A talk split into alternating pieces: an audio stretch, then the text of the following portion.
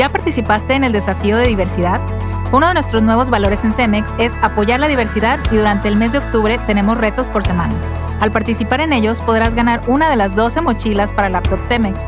Entérate de cada actividad a través de nuestro correo electrónico o boletín Somos Cemex y vive nuestro valor. Somos diversidad, somos Cemex.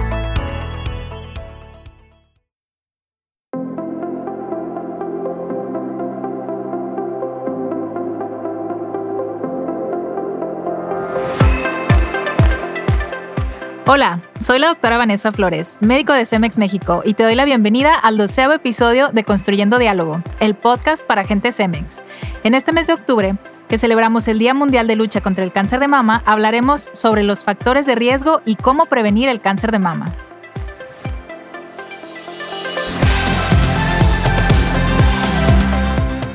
Y bueno, pues antes de iniciar, les quiero presentar a dos invitadas especiales que nos acompañan del Doctors Hospital a una, la doctora Xochil Alemán. Ella es radióloga, especialista en imagen de mama e intervención. Y la licenciada en nutrición, Ana Ramírez Leal. Ella es nutrióloga de CEMEX México. Les agradecemos mucho que nos puedan acompañar en esta transmisión. Bienvenidas. Muchísimas gracias por la, por la invitación, por tu espacio, Vanessa. Soy la doctora Xochil Alemán. Estoy certificada en imágenes mamarias e intervención de mama y estoy trabajando con el grupo AUNA en el Doctors Hospital. Estamos ahí en el sexto piso, en el departamento de imagenología de la mujer. Pues ya entrando en tema, quisiera preguntarle, doctora, ¿qué es el cáncer de mama y por qué cree usted que es un problema de salud tan importante? Cáncer en general es una multiplicación anormal de las células de un órgano cuando suceden en la mama, pues entonces se le va a denominar cáncer de mama. ¿sí? Las células tienen una duplicación y multiplicación armónica, pero cuando se, se descontrola todo, comienzan a formar tumores que son malignos. Y a eso cuando lo encontramos en la mama, pues se le llamará cáncer de mama.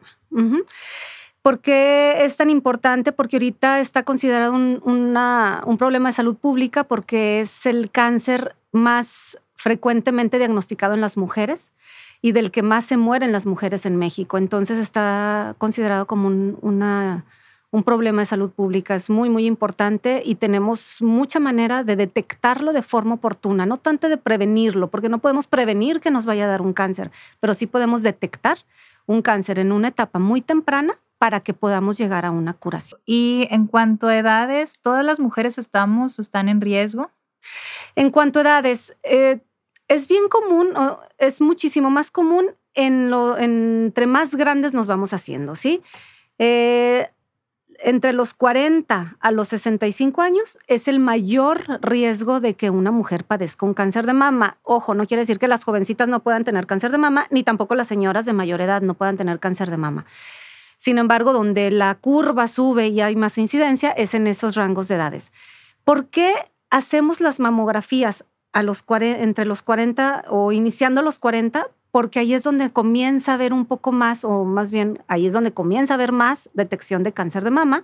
Y los sistemas de salud pública hacen que los médicos, los, los equipos de, de, mastografía se enfoquen a ese, a ese rango de población.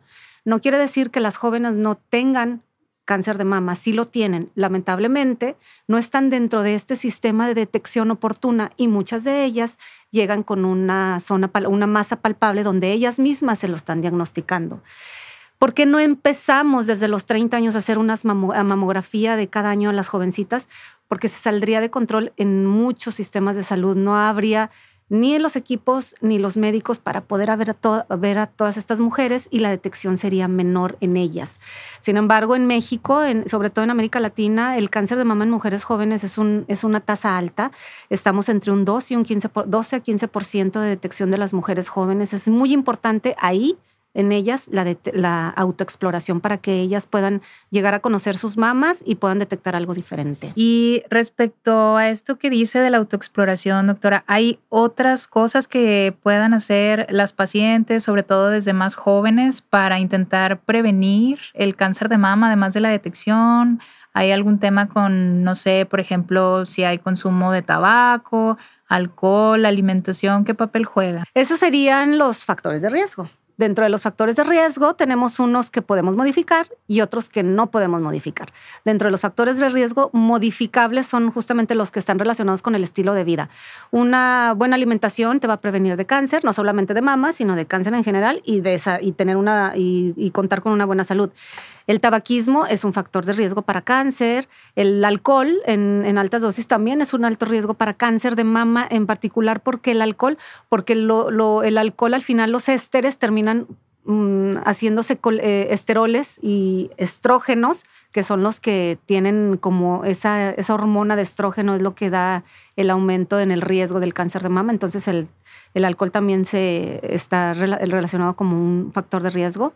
La obesidad también por lo mismo, porque al final aumenta los niveles de estrógeno. El sedentarismo también eh, termina siendo un factor de riesgo. Esos son los que sí podemos cambiar. Factores de riesgo que no podemos cambiar es en qué momento nos va a bajar no podemos decirle a la naturaleza que no nos baje jovencitas. Y hay niñas que a los nueve años ya les está bajando y desde los nueve años están con ese estímulo hormonal tan chiquitas. Entonces, ese es un, factor de riesgo para ellas. Las mujeres que llegan a la menopausia muy tardía, 55 años todavía arreglando, también es un factor de riesgo porque las hormonas ahí están, este, pues activas y, estimulando las células de la mama. Entonces, esos son factores que no se pueden cambiar.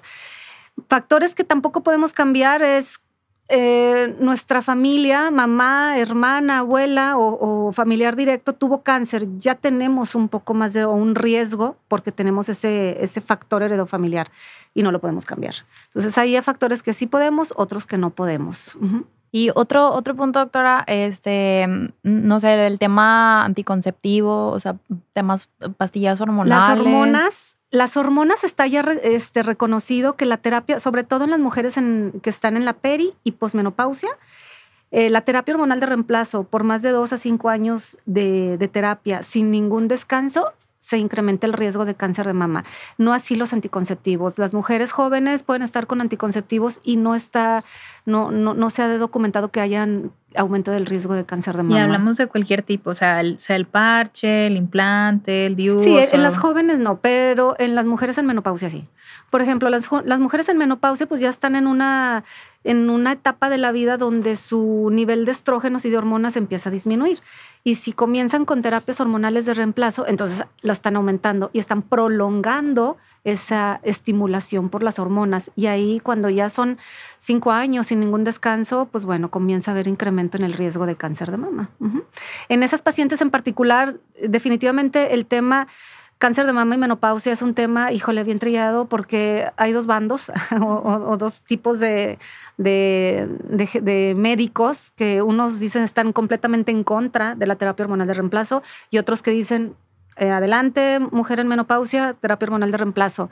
Yo creo que se tiene que individualizar cada mujer porque hay mujeres que realmente la pasan mal en la menopausia y aparte de pasarla mal, empiezan a tener una osteopenia osteoporosis, empiezan a tener la atrofia cervicovaginal, las mialgias, altralgias, los insomnios terribles y son situaciones que disminuyen de forma impresionante la calidad de vida de esa mujer, que son pacientes que deberán de tener algún soporte hormonal siempre en estrecha vigilancia con su médico, ginecólogo y definitivamente yo lo que les digo a, mis pacientes es nunca le bajes la guardia a una mamografía.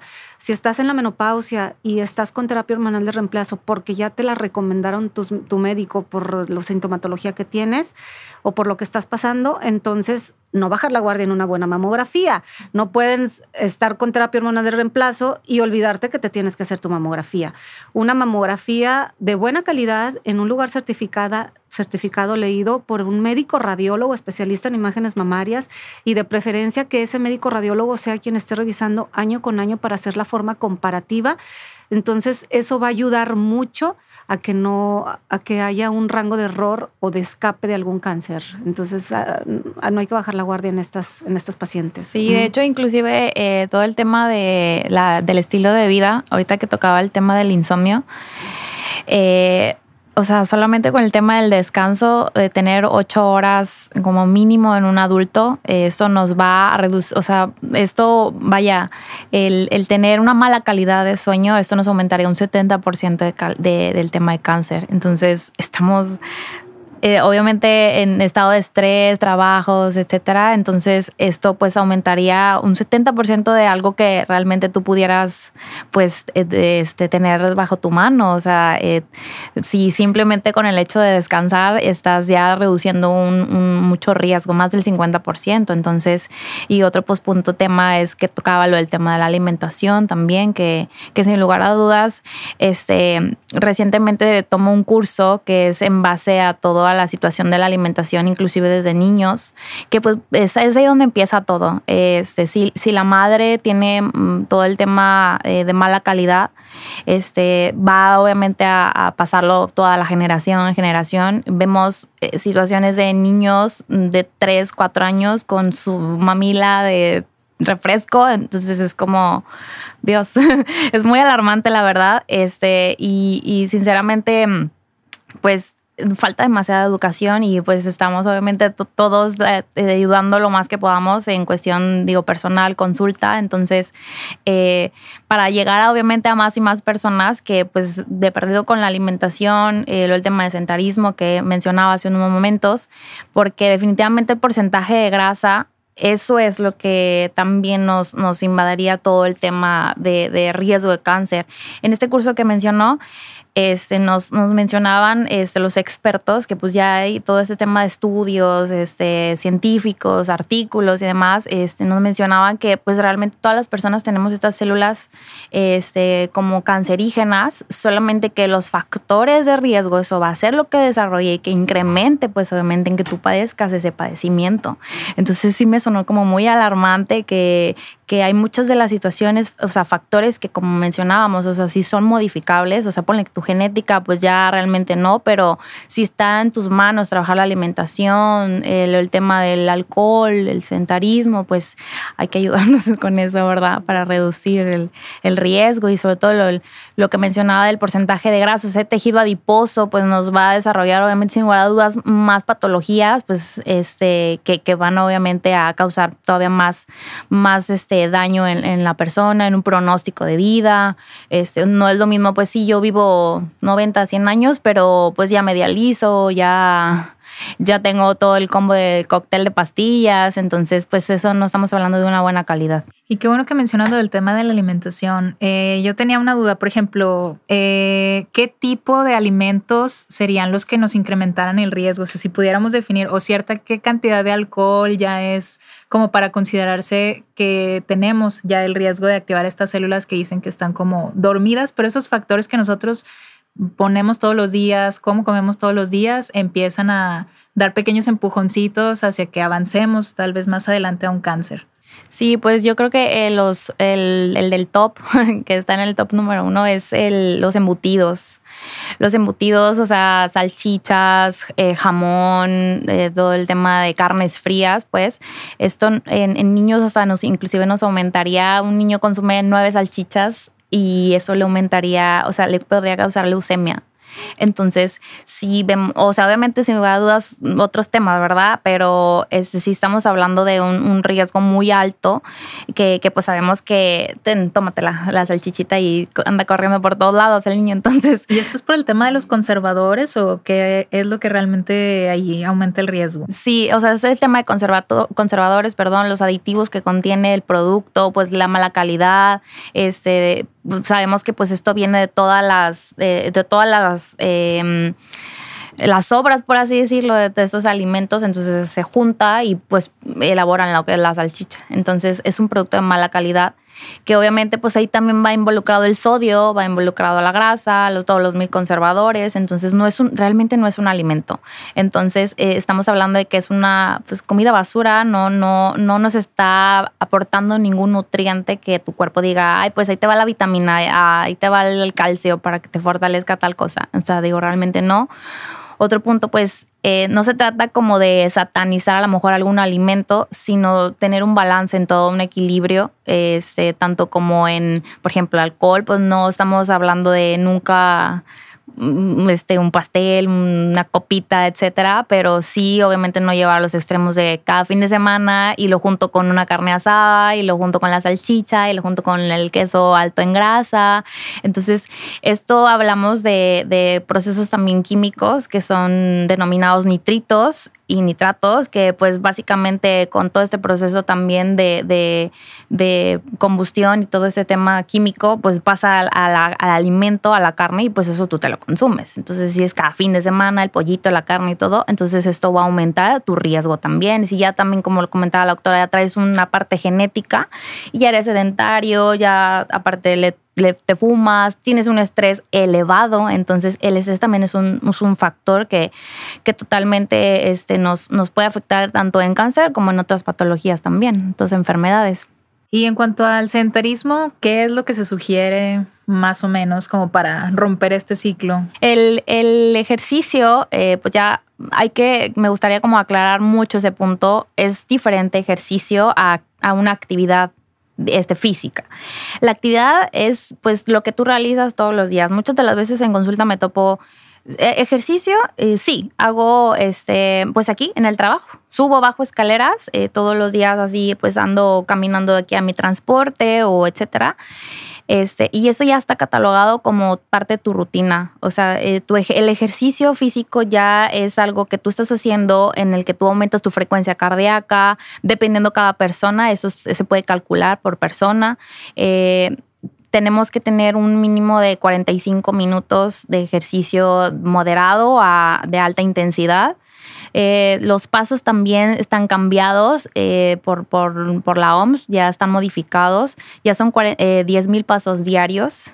y si es una persona sedentaria, una persona pues godín, está todo el tiempo pues, sentada en la computadora y todo, entonces este, esto va a ser los 10 mil pasos diarios más 45 minutos de ejercicio. Entonces, sí, sí hay muchas personas que, que pues no, nada más este, pues de aquí de mi silla a la silla de mi casa cualquier ejercicio, la verdad es que mm, con que nos mantengamos algo en movimiento, aunque digo mínimo tres veces a la semana, ya máximo seis, porque también tenemos necesitamos un descanso. Porque ojo con eso, también el ejercicio nos va a provocar un estrés. Entonces sí necesitamos obviamente darle a tu cuerpo pues un descanso, que se recupere el músculo, no, no sobrecargarlo, no fatigarlo, porque a veces pasa que pues voy a hacer un poquito más de, de glúteo porque necesito que me aumente bien rápido de aquí al otro mes. Entonces no comemos bien, no se descansa ese músculo y ese músculo no va a aumentar. Al contrario, puede haber una lesión, una hipertrofia. Entonces, sí necesitamos, obviamente, este, pues ser, un equilibrio en todo. Aunque sea algo saludable, pues necesitamos, obviamente, también buscar un balance. Y sin lugar a dudas, por el tema de la alimentación, pues incluir la fibra, incluir los granos enteros, bueno, y volviendo al tema de como la presentación clínica o los síntomas que pueden presentar las pacientes, doctora, eh, ¿cuáles serían como las señales de advertencia iniciales en las que hay que decir, tengo que ir a que me revise mi ginecóloga o mi médico? En el cáncer de mama, eh, les explicaba que inicia con una multiplicación anormal de las células y va a empezar, a empezar siendo una muy, muy pequeña bolita, por así decirlo, que no va a ser palpable. Entonces, las, el inicio de un cáncer de mama va a ser, no, no, va a tener ningún síntoma, es asintomático completamente. No duele, no se ve nada duele, no se palpa, no se siente nada. Tú, yo, todas podemos tener cáncer y no nos vamos a dar cuenta. Y la única manera de darnos cuenta que tenemos un cáncer es haciéndonos un estudio de imagen. El cáncer de mama tiene, eh, están descritos dos, dos este, tiempos donde inicia el cáncer de mama, se pone en la mama o se empieza a estar en la mama y a ese tiempo en donde ya nació en la mama y yo lo puedo detectar en una mamografía, le lleva aproximadamente dos años. Entonces, podemos tener un cáncer, no darnos cuenta, yo sí verlo en una mamografía y nadie lo va a sospechar la paciente, ni el médico, ni nadie, más que el, yo, el radióloga, que lo estoy viendo. Y eso ni siquiera tampoco con la nada, autoexploración. nada, nada, nada, ¿Por qué? Porque en una mamografía podemos detectar cánceres tan chiquitos como de 5 milímetros. Pero pues, aunque nos hagamos muchas exploraciones, algo de 5 milímetros no te lo vas a palpar. Aunque esté la mama muy suavecita, no te lo vas a palpar. La única manera de verlo es en una mamografía. Si dejas pasar ese año y no te haces una mamografía, dices, bueno, hay el siguiente año. Bueno, pues el siguiente año, en vez de 5 milímetros, va a medir 10 milímetros. Tampoco te lo vas a palpar, seguramente, porque va a ser un centímetro y no lo vas a palpar, nadie se va a dar cuenta y ya son dos años que perdiste. Bueno, no me voy a hacer tampoco la mamografía este año y me la voy a hacer en el tercer año. Va a medir 15, 15 milímetros, es un centímetro y medio, 1.7 centímetros. Puede ser que si te lo palpes, pero si tienes una mama muy grande, muy voluminosa, muy seguramente no te lo vas a palpar. Y si dejas pasar más años, entonces va a medir, ya ahora va a ser del tamaño de, de una nuez, ahora de un limón, y ponte un limón dentro, ahora sí te lo vas a palpar. Pero le perdiste tres, tres, años a esa palpación. Y estamos hablando que tres años impacta demasiado en el pronóstico de sobrevida de esa paciente. Por ese motivo, la mamografía es el único estudio demostrado que reduce el cáncer, la mortalidad por cáncer de mama en un 30 a 50%, que es muchísimo. Doctora, yo creo que varios tienen la duda, ¿el ultrasonido qué papel juega? ¿Se puede hacer desde antes un ultrasonido o de cajón siempre tiene que ser la mamografía a partir de los 40? El ultrasonido juega un papel importante en las mujeres jóvenes. En las mujeres jóvenes, ¿por qué? Porque la mamografía es muy el ultrasonido es un es una herramienta diagnóstica que es excelente, es muy muy muy buena. Sin embargo, no está si ponemos a todas las mujeres de 40, 65 años a hacerse puros ultrasonidos, seguramente se nos van a ir muchos cánceres. ¿Por qué? Porque el, el método de ultrasonido no ve microcalcificaciones ni distorsiones y muchas veces no podemos ver asimetrías. Ahí te va, ¿qué es eso? Esas tres cositas que acabo de mencionar son tres hallazgos que se ven en la mamografía y que nos dan el 70% de los cánceres. Y nada más las vamos a ver en la mamografía. Si nos hacemos ultrasonido, pues nos estamos perdiendo de poder ver ese 70% de los cánceres y nos iríamos únicamente a ir a buscar el otro 30. Porque las jóvenes sí, sí nos ayuda mucho? Porque normalmente en las jovencitas, en las mujeres jóvenes, su tejido y los cánceres de una mujer joven a veces es diferente, sus moléculas, sus células son diferentes a las de una mujer ya de 40, 50, 60 años. Y esas mujeres jovencitas abren o se, se debutan con masas palpables, masas grandes palpables que sí van a ser visibles en un ultrasonido. Entonces, por eso en ellas, en las jovencitas, el ultrasonido es la herramienta de primera mano para poder hacer el diagnóstico. Toda mujer que joven que llega y dice, traigo algo palpable, toda mujer joven o en lactancia o en embarazo que dice, traigo algo palpable, estoy obligada, la paciente está obligada a ir a buscar a su médico y el, y el médico está obligado a recomendarle un ultrasonido para poder saber de qué es. Y yo como radióloga tengo la manera de con el ultrasonido poder saber si es una bolita de las buenas, de las sospechosas o de las malas.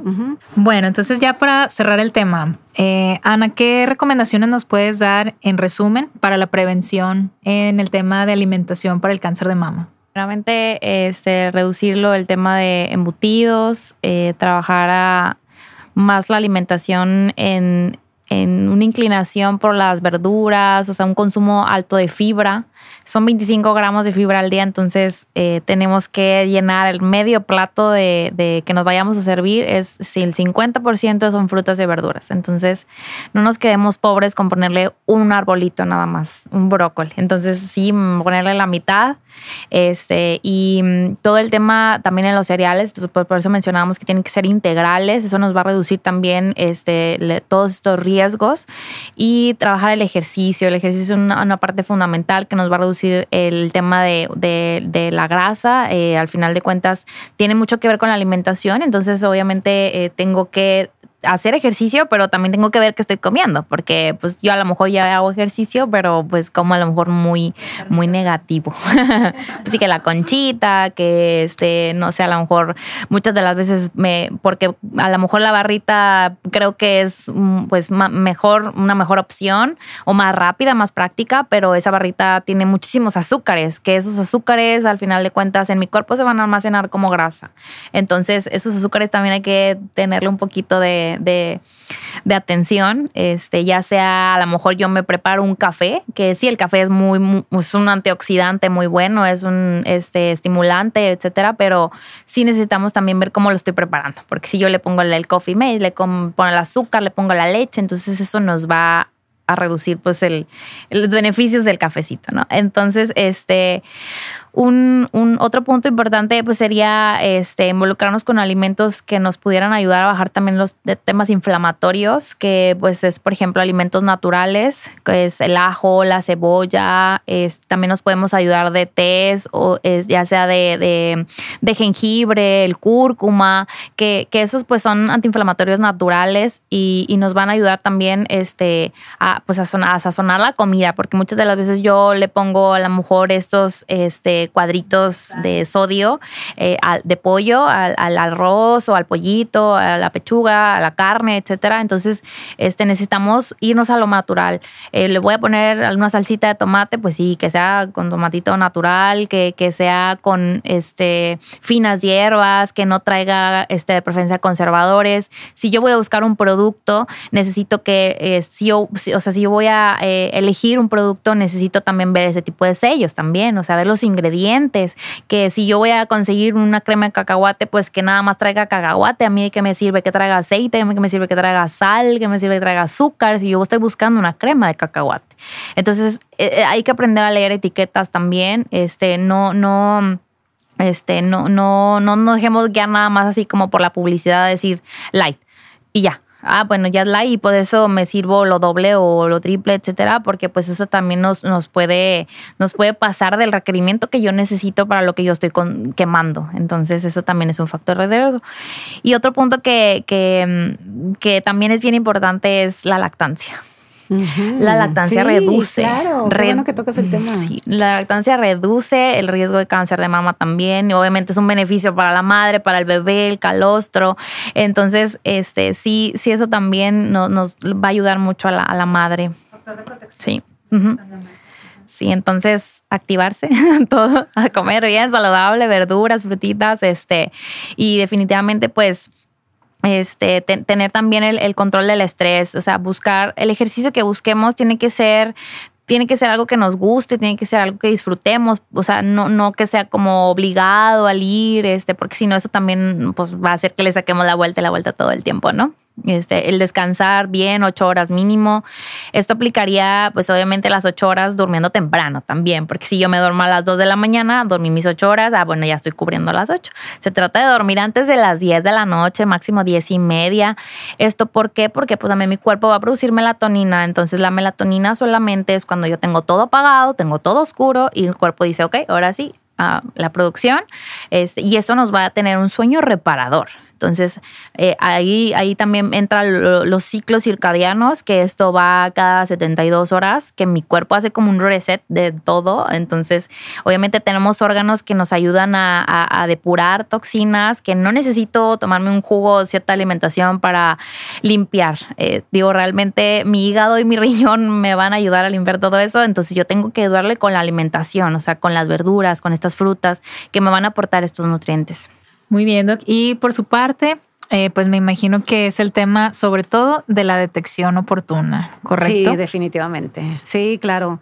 Mujeres jóvenes, no duden en que si traen algo palpable, tienen que ir a que se hagan un ultrasonido de mamas.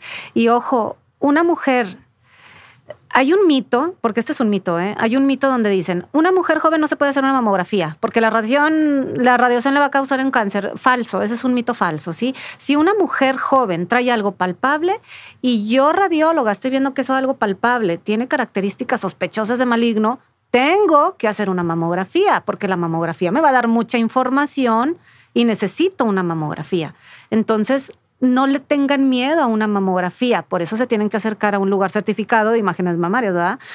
Y mal, está mal cuando le dicen, usted no se la puede hacer, no, sí, sí, sí la puede, se debe de hacer, porque hay que analizar bien a esa paciente, hay que analizar si trae calcificaciones, distorsiones, bla, bla, todo lo que les comenté ahorita. Entonces, mujer joven, autoexploración, algo palpable, ultrasonido de mamas. Mujer de 40 años, no sientes nada y eres muy sana, muy bien, pero hay que empezar con la mamografía. ¿Por qué? Porque puedes tener un cáncer y no te estás dando cuenta. Ni tú, ni tu ginecólogo, ni nadie se va a dar cuenta. Y yo sí me voy a dar cuenta porque lo voy a ver en la imagen. Ojo, pacientes que mi mamá tuvo cáncer a los 40, esas mujeres, o sea, esas hijas de esas mamás que tuvieron cáncer, hay que empezar 10 años antes O sea, la niña o la, bueno, la jovencita o la, la mujer tiene que empezar a los 30 años a hacerse su mamografía porque entra a, con ese factor de riesgo. Y pues esa es mi recomendación. Definitivamente soy una pro mamografías. Bueno, nos despedimos. Muchas gracias por escuchar la doceava edición de Construyendo Diálogos. Si les gustó este episodio, compártanlo y nos estaremos escuchando en el próximo mes con más temas de relevancia para Cemex México y su gente Cemex.